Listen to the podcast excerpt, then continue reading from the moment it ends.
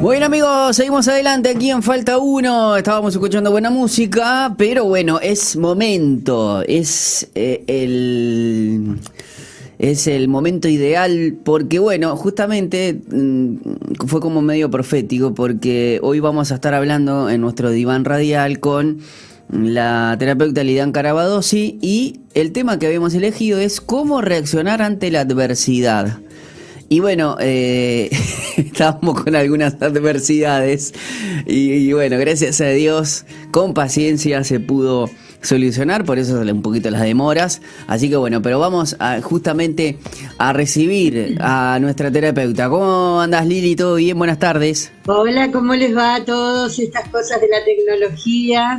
Bueno, este, todo bien, eh, bien, gracias a Dios, todo, todo en orden. Un gusto estar nuevamente con la audiencia de Radio Soy. Para mí es un placer estar con ustedes. Así que bueno, vamos a hablar de la adversidad. nada más ni nada menos. Claro, justamente, justamente algo que, que, venimos y, que hablamos. Eh, hay tantas frases hechas, eh, hay tantos, eh, tantas cosas que nos pueden pasar y muchos te dicen no, no, no importa la adversidad que tengas o los problemas o las, las tormentas, lo importante es qué hacer con ellas, ¿no?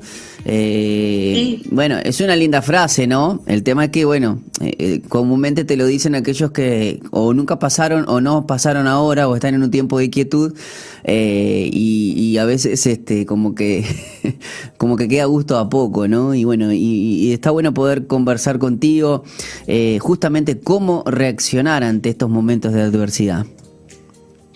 Bueno, más que nada entender de que a todos nos pasa en algún momento una u otra cosa, una adversidad cualquiera sea. Algunas son más choqueantes, ¿verdad? Por ejemplo, fallecimientos, muertes eh, imprevistas porque no, una persona no está enferma, eh, un incendio, por ejemplo, ¿ah? este, un accidente de tránsito. Hay montones de cosas que nos pueden suceder y, de hecho alguna de ellas nos puede pasar en algún momento. El asunto es eh, que muchas veces son consecuencias de nuestros actos, de las cosas que no prevemos. ¿ah?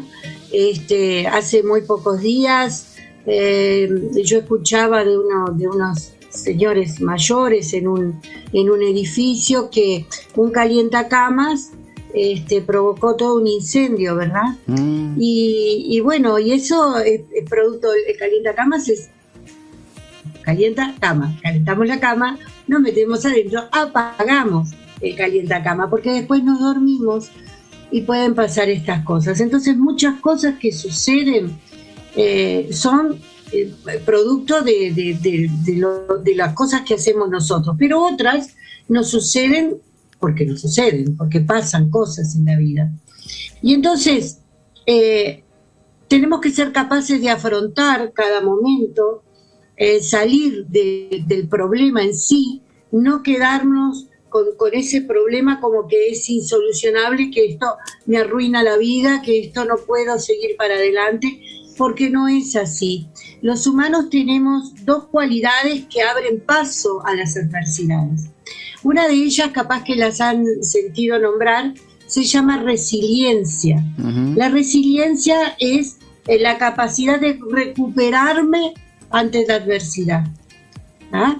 Eh, y la otra es la fortaleza que tenemos para recuperarnos ante la, la, adversidad y resistir lo que me está pasando.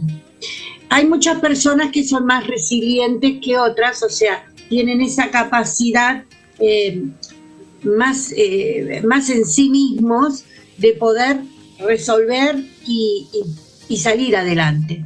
Otros no tanto. Y entonces cuesta más salir de esas problemáticas que son las adversidades que nos, que nos suceden.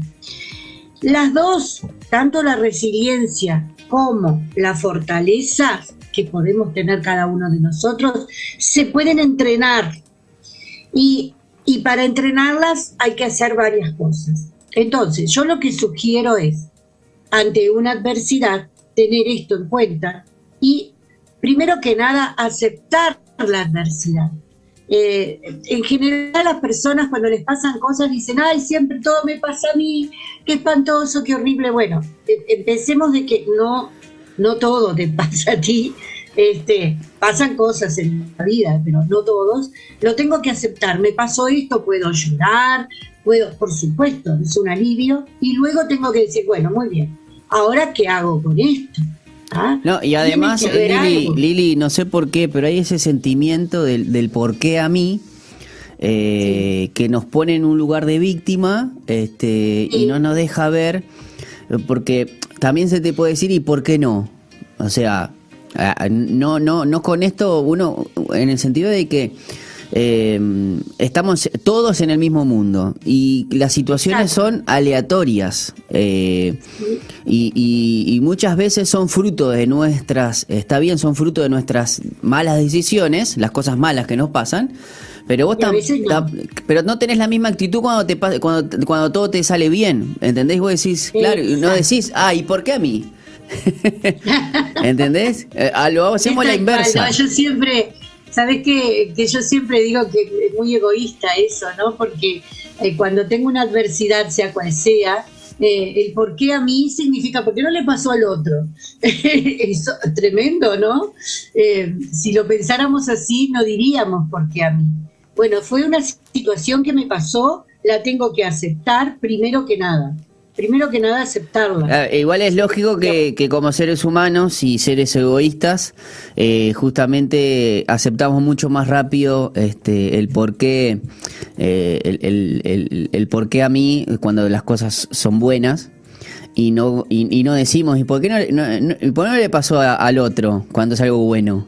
O sea, vos querés que solamente lo bueno sea siempre para vos y lo malo que, bueno, a otro. Este, no, menos a mí. Cuando lo, cuando lo verbalizamos, Pipo, ¿no? Porque te estoy escuchando y al escucharte a ti decir esto, es wow, y yo he hecho eso muchas veces, ¿no? Lo, lo escuchamos del otro, lo verbalizamos y es como, ah, tiene razón, en las cosas buenas no digo, ¿por qué no le pasa al otro a mí? Es tremendo, ¿no? claro, que quizás ahí, que capaz que e, en, eso podríamos hablar de, lo que quizás uno puede ser empático, que uno, uno en verdad se alegra. Y hay algo que es, que lo dice la Biblia, llorar con los que lloran y reír con los que ríen. estar feliz, estar feliz porque tu hermano en la fe o personas, igual creo que es algo muy de la, de las sociedades latinoamericanas, ¿no? De condenar el éxito y a los que son fracasados también señalarlos, como que no hay un término medio. No, cierto. Eh, es cierto, eh, siempre la, Biblia nos dice que hay que reír con los que ríen y llorar con los que lloran. Es lo más, este, es lo más lindo que, que, que pasa, que debe pasar, ¿no? Estar al, al lado del otro, en las buenas y en las malas. Lo otro es tomar la adversidad como un desafío. Es un desafío para, para poder llegar a cosas mejores, ¿verdad? Que en ese momento no lo vemos, pero yo conozco cantidad de casos, inclusive voy a nombrar uno que, que, una persona amiga mía de cuando yo vivía en Montevideo, se le prendió fuego la casa producto de un tema de una garrafa de gas y, ella decía, nunca más voy a tener una casa, nunca más esto. Resulta que no fue así, tenía un, seguro, eh, bueno, familiares, amigos, y, y, cuando se terminó de reconstruir eso, la casa que tuvo después fue pero muchísimo más linda que la que tenía. Y ella misma eh, inclusive dio charlas sobre eso, porque aceptar el desafío que es voy a, mejorar esto que me pasó. Y realmente fue así, fue impactante. Entonces, em, el desafío. Luego, las oportunidades, ver las oportunidades que aparecen eh, cuando me pasan cosas y, bueno, y verlas y centrarme en ellas sin excusas, porque ¿qué pasa? Cuando yo veo que, que de repente, vamos a poner el caso de, este, de esta casa que se incendió, y, todos le decíamos, pero escúchame, tenés un seguro, bueno, ayudamos, ponemos, sacamos, vamos a hacer una, querías hacer reforma, bueno, vas a tener la casa que querés, y la persona que te dice, sí, pero, no, el pero no puede existir, no sí, pero, es sí, acepto el, desafío, sin excusa, sin excusarme. Lo otro que hay que hacer en las adversidades es ser positivo. Eh, el tema del enojo nos hace poner, por lo que nos sucedió, nos hace poner en un lugar muy negativo. Y, yo tengo que ser positivo para, para, adelante. Bueno, esto lo voy a solucionar, van a estar, van a haber más oportunidades, me abre nuevas puertas, tengo que tratar de ser positivo. Por eso yo digo, sí llorar, sí hacer Hulk, como yo digo, rabia, oh, apretar los brazos, todo como hace Hulk, el de las películas. Bueno, sácate el enojo. Y después es mirar que se pueden abrir puertas, porque también Dios abre y cierra puertas. Entonces, pongámonos desde, ese lado. Aceptar el humor eh, llamado a veces humor negro, porque a veces en, Montevideo, por ejemplo, que hay tanto ruido y tantas cosas y pasan y demás, eh, nos sucede que pasa una determinada cosa y empiezan a, decir algún chiste porque sucede inclusive en un velatorio, porque es un mecanismo de defensa. Entonces la gente se termina riendo cuando tendría que estar llorando. Bueno, pero es un humor que nos lleva a salir de esa situación. Ahora, hay un dicho que, que lo dijo Víctor Frank, que fue un psicólogo que estuvo en campos de concentración, que ahora yo les voy a decir algo más de él pero tiene un dicho que dice, lo voy a leer, cuando no podemos cambiar la situación, cambiemos nosotros. Y eso es impactante y es verdad. Si no la puedo cambiar, bueno, voy a cambiar yo mi perspectiva, la forma de verlo, lo que está pasando para poder solucionar. Voy a contar esto porque me parece, él sacó un libro, él pudo salir de los campos de concentración Imagínense en qué situación, le habían matado la familia, estaba solo, y él dijo esto, haciendo honor a la frase que después puso en los libros, eh, si no hago algo, me voy a morir. ¿Ah? Entonces se puso en ese plan que yo estoy mirando de la resiliencia, de, cambiarme, de, de, poder verla de otra manera, y se le ocurrió que había niños que estaban sufriendo. Fue a las, a las eh, a los lugares donde estaban esos niños con frío, con hambre, llorando, y él llegaba a la tardecita, a la noche, luego de trabajos forzados y demás, a contarles un cuento. Les contaba un cuento y les enseñó lo que hoy muchos psicólogos ponen en, en, práctica, que se llama el abrazo de la mariposa. Es simplemente abrazarse, cruzar los brazos, hacer esto como si fuéramos una mariposa, ¿ah? y cantamos una canción de cuna, algo muy suave, y seguimos haciendo esto que es como una mariposa. Al cruzar los brazos, cruzo los hemisferios cerebrales y por lo tanto siento que hay alguien que me está acunando. Y además vuelvo a, a mi nacimiento, a mis primeros, mi primera etapa del primer mes de vida, cuando las mamás nos tienen en los brazos y hacen ah, ah, ah, ah, y nos amacan para calmarnos y que nos duermamos. No nos acordamos de esa situación, pero sí cuando pasa esto del abrazo de la mariposa y me, me, inclino, me, me, canto canciones de, o hago ruiditos de, de canciones de cuna, ¿qué les pasaba a esos niños en esos lugares? Mm. Volvían a, sentir lo que sentían cuando bebé, porque esas cosas quedan, no nos acordamos, pero quedan las sensaciones. Y resulta que esos niños se dormían tranquilos. Por lo tanto, cuando él salió de allí, escribió un libro que se llama El abrazo de la mariposa y ha sido de una utilidad impresionante. Eso que yo les cuento en un lugar donde es terrible lo que pasaba, eh, él pudo salir porque se puso desde otro lado y, cambió eh, el lugar por, su mente, por pensar qué hacer. Entonces, es importante distraerse, eh, leer, ver películas, ver amigos, ver lo positivo.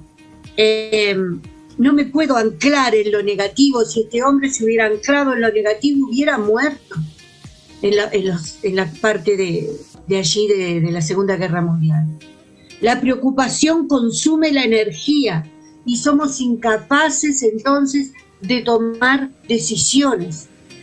Por lo tanto, hay que aprender, hay que sacar esa desesperanza y entender que yo hay cosas que las puedo hacer. ¿Para qué? No voy a tener hambre como ese hombre que tenía hambre, tenía frío también igual que los niños, pero buscó un, motivo para seguir para adelante. Y le sirvió de tanto que luego le abrió las puertas. Es muy conocido Víctor Frank. Entonces, le abrió las puertas para poder eh, escribir libros y poder ser de ayuda a montones de personas. Entonces, no me puedo quedar en esa posición de, ay, es tan horrible lo que me pasó que haga lo que haga, no me va a servir de nada. Eso yo lo he escuchado muchísimas veces. Y realmente es un dicho eh, espantoso, porque lo que siente es, es mejor no hacer nada, porque igual haga lo que haga, no va a servir. Y yo creo, pero totalmente lo contrario. Creo que todo lo que se haga sirve para algo.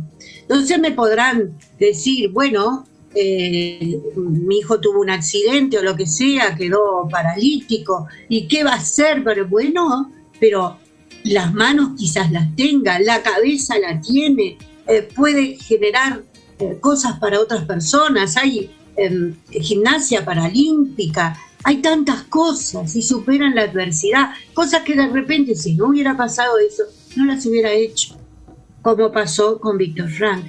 Entonces, la queja, otra vez, ¿no? Nombramos la queja, pero que no sirve. Eh, requiere menos esfuerzo porque me estoy quejando y no estoy pensando. Pues no, voy a tener que pensar ¿ah? para poder hacer cosas que, me, que en el momento que estoy con la situación que tengo me hagan salir de esa adversidad. Así que la resiliencia yo la puedo manejar, puedo, puedo ver eso, me puedo cambiar este, la situación en una buena situación, en pensar en positivo, en pensar en lo que puedo hacer y me puede ayudar.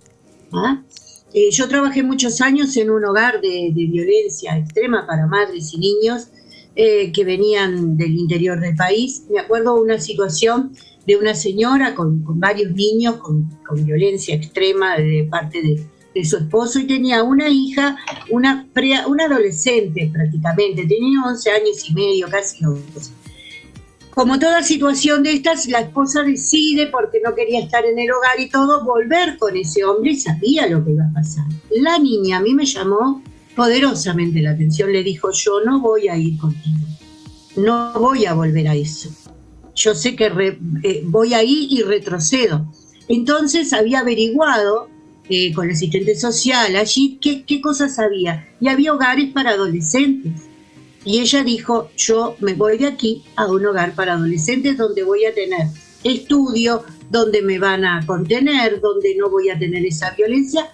Y, la, madre no lo podía creer y la hija se quedó. Eh, una chiquilina todavía, ¿no? Era muy fuerte lo que estaba diciendo. Bueno, eso es resiliencia. ¿Ah? Eso es resiliencia. Voy a mirar para otro lado. De hecho, terminó el liceo, le fue fantástico. O sea, eh, uno tiene que poder decidir para estar mejor. Decidir estar mejor, a pesar de las circunstancias.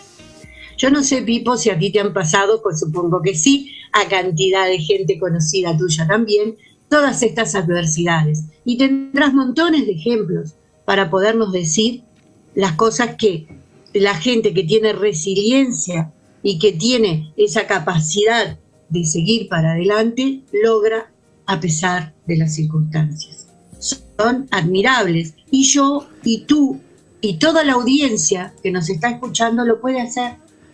Lo puede hacer. No puedo quedarme en la queja o bueno, y si no lo hago porque igual ya está. No, no. Evidentemente no. El ser humano eh, por los siglos de los siglos hemos visto la capacidad que tiene para seguir adelante. El pueblo de Israel eh, pasó penurias en el desierto, pero estaba esclavo donde estaba. Sí, yo sé que van a decir, bueno, protestaron mucho y demás, de acuerdo, pero se logró el llegar a una tierra prometida, muy, muy poquitos, pero bueno, llegaron. a la tierra prometida que, sabían que el esfuerzo era para eso. Bueno, Lili, pero con ese con ese ejemplo, em, las adversidades fueron para todos los para todos los del pueblo hebreo, todos. Todos. ¿Por qué algunos llegaron o no? Y la única diferencia eh, fue en la actitud que tuvieron ante la adversidad, mientras que Exacto. mientras que fueron 10 espías a, ah, a, ver la ciudad, hubo 8 que veían a todos este, como gigantes y solamente hubo dos que dijeron, pero si salimos de Egipto, eh, vimos el poder de Dios, ¿qué van a hacer estos gigantes? O sea, ¿qué, o sea eh, eh, eh, el Señor nos, hasta acá nos proveyó, hasta acá nos Claro, pero, o sea, a lo que voy es que le damos mucha importancia a la adversidad en vez de darnos cuenta que nosotros tenemos la posibilidad, y más aquellos que confiamos en Dios, que no que no importa qué tipo de adversidad, por ejemplo, no muchos pueden pasar que se le despierta un cáncer, eh, otros que, que, bueno, que pierden un ser querido, otros que tuvieron un accidente, perdieron la casa, perdieron, hicieron un mal negocio, apostaron.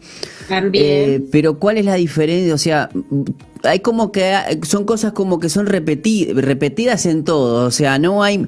Cuando hablamos de adversidad, eh, prácticamente como que siempre hay un, un denominador común eh, la adversidad como palabra como que siempre son las mismas.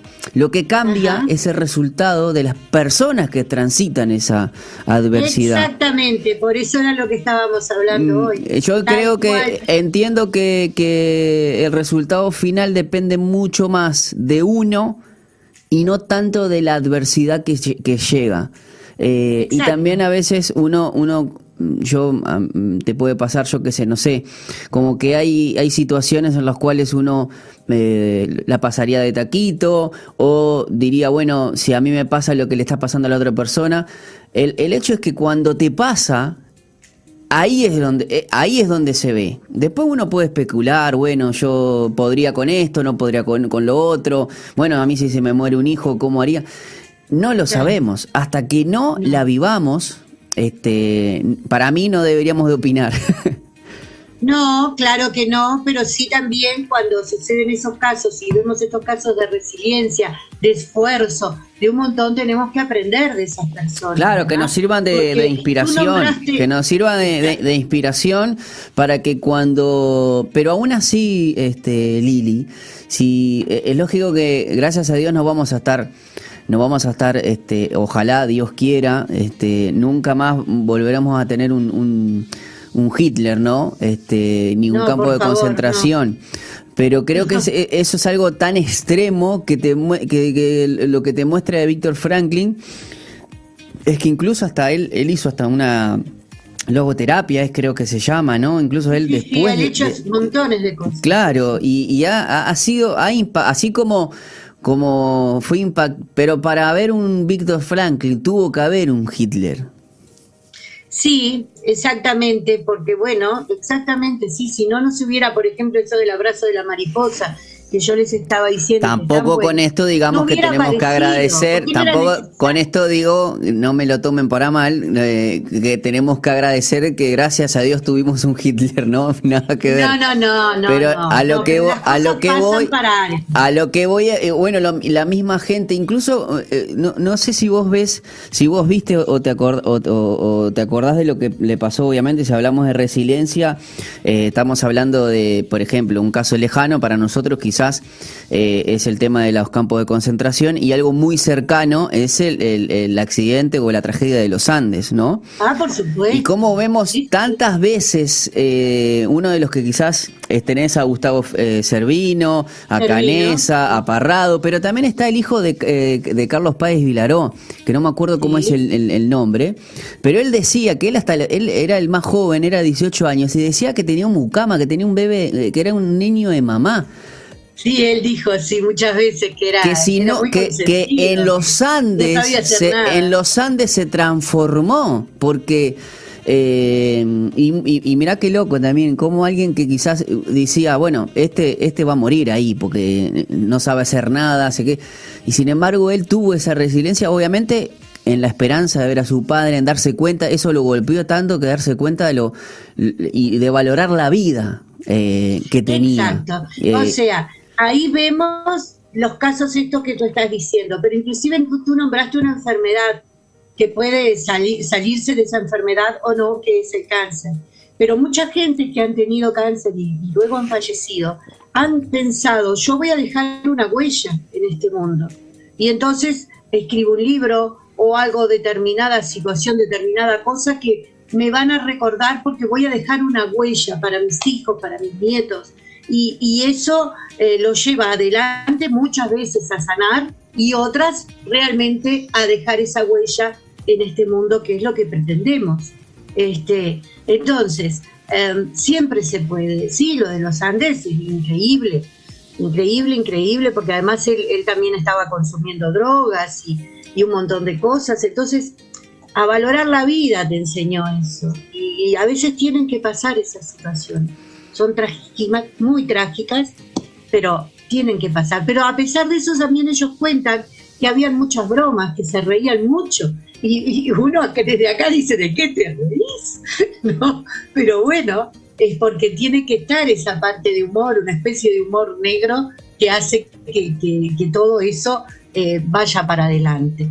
Entonces, este, aprendamos de que todos tenemos adversidades, no somos los únicos en el mundo, todas las personas de una u otra manera, en algún momento tenemos una adversidad y puede ser muy dolorosa, pero también con los años y con el tiempo que ha pasado luego de la adversidad, nos damos cuenta que hemos podido superarla y que hemos podido salir adelante y que nos ha dejado una enseñanza y que además se las podemos enseñar a otros. Mira, yo pasé lo que tú pasaste. Yo sé lo que se siente, pero se puede. Entonces, eh, eso es lo que hay que sacar de, esto de, la adversidad. Siempre se puede, ¿ah? para adelante. Yo creo que es lo, lo que podemos decir mejor de toda esta situación que nos pasa a todos en la vida, de una u otra manera. No sé, Pipo, ¿qué pensás? Pero eh, Bueno, eh, Lili, que estoy totalmente de acuerdo y, que eh, por lo menos a partir de hoy empecemos a cambiar nuestra perspectiva ante la adversidad, de no tenerle miedo, de no tenerle temor, de que puede haber solución, que es importante la actitud hacia ese problema. Eh, hay una frase que siempre se dice y está muy buena que dice no le digas al problema, no le digas a Dios lo grande del problema, sino decirle al problema lo grande que es tu Dios. Lo grande que es Dios. Eh, Exacto. Yo tengo un paciente, te quiero contar esto eh, para luego terminar, que lamentablemente por una negligencia médica murió una hijita de 8 años, ¿no? Estando sana totalmente pero bueno, tuvo una caída, tuvo unos problemas y bueno, todo lo demás. Y él, desesperado, casi intentos de suicidio y demás, yo le dije, deja una huella de tu hija en este mundo. ¿Y cómo voy a hacer eso? Vas a ir a la escuela, quizás poner una biblioteca con el nombre de ella. A tu lugar de trabajo, poner el nombre de ella y que la gente pregunte. A, trata de ayudar a niños que tengan algún problema, este, para que recuerden a tu hija. Eh, escribí y bueno, y empezó a hacer un montón de movidas y un montón de cosas y hoy no digo que no extrañe a su hija, no digo que no le haya dolido porque fue terrible lo que pasó, pero está poniendo lo, de su, yo recibo cosas con la fotito de la hija, distintas fotos y con, con mensajes y con cosas. Él ha hecho que esta muerte de esta niña eh, haya dejado huellas ella en esta, en esta vida. Entonces, nos tenemos que parar desde ese lado para no destrozarnos como seres humanos, ¿verdad? Excelente, Lili, la verdad, muchísimas gracias, como siempre, por traer estos temas cada 15 días. Eh, y bueno, si queremos si queremos hacer alguna consulta, profundizar un poquito más del tema contigo, ¿cómo hacemos? ¿Cómo no? Eh, pueden llamar al 099 500 795 099 500 795. Por supuesto que sí, siempre se puede. ¿Ah? Excelente, Lili. Muchísimas gracias. Te mandamos un abrazo grande y bueno, nos reencontramos dentro de 15 días. Un beso a toda la audiencia. Muy bien, era la terapeuta Lilian Carvadosi, como cada martes de esta columna quincenal. Tenemos la oportunidad de hablar en este diván radial en psicología pueblerina. Hoy estábamos hablando acerca de cómo reaccionar ante la adversidad. Con nos vamos a ir a la pausa. Les recordamos que si agarraste los últimos minutos eh, y querés verla, vamos a subir esta columna en nuestro canal de YouTube o si no también en Spotify con nuestro canal de, eh, de podcast, Falta Uno Podcast y en YouTube, eh, Falta Uno Radio, está la lista de reproducción para volver a escuchar esta y todas las columnas que hemos hecho de psicología pueblerina. Vamos a la pausa y al regreso venimos con más Falta Uno.